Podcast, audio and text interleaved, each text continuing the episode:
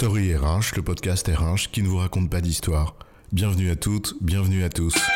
I'm not a writer. Okay. Dans cet épisode, nous allons faire preuve de mesure et vous parler des chiffres, des indicateurs et de leur utilisation dans les politiques de diversité.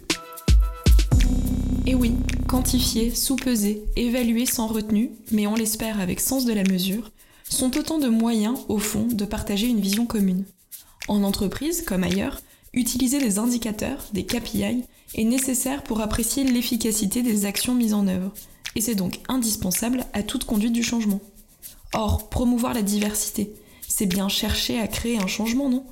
Alors oui, il nous faut des indicateurs. Et pourtant, on connaît toutes et tous cet adage qui dit que lorsque l'on montre la lune du doigt, les imbéciles regardent le doigt.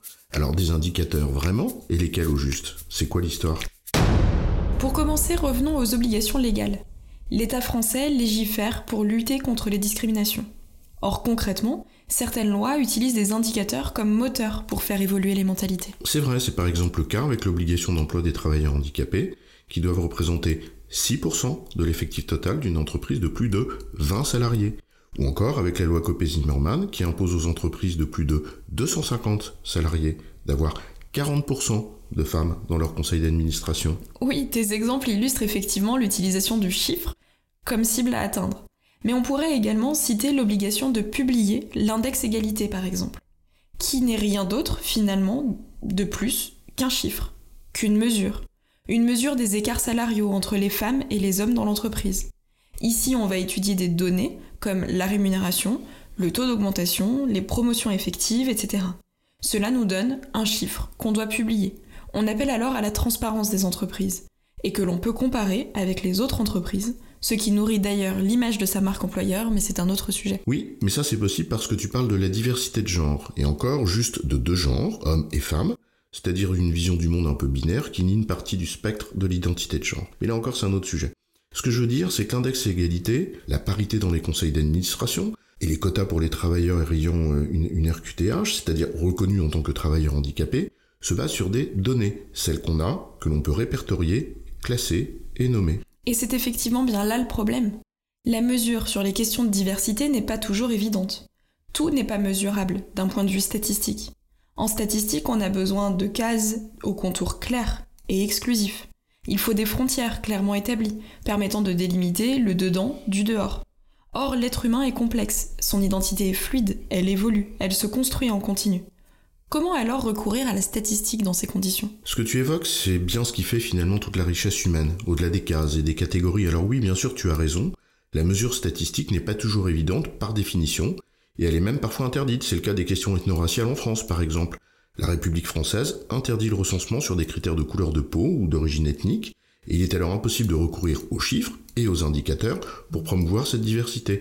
Puis il y a aussi le risque de l'hypnose de l'indicateur. Rappelle-toi la lune, le doigt. Or, parfois, la course à la conformité des indicateurs, ça peut être un très bon moyen, conscient ou pas, de ne pas s'attaquer aux problèmes sous-jacents.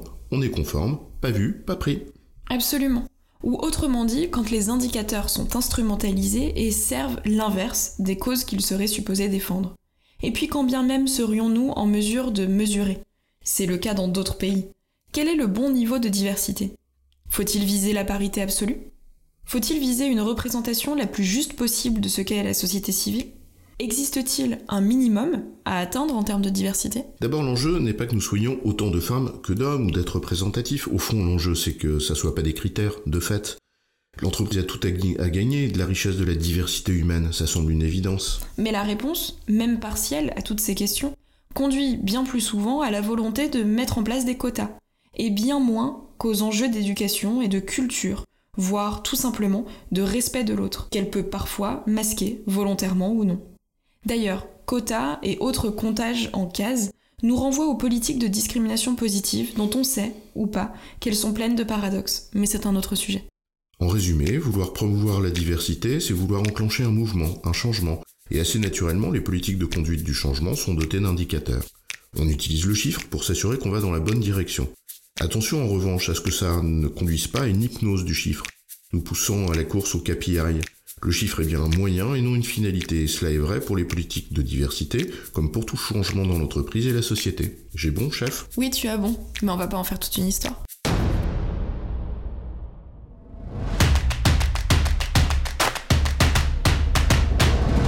Story RH, le podcast RH qui ne vous raconte pas d'histoire. Retrouvez tous les épisodes sur storyrh.fr.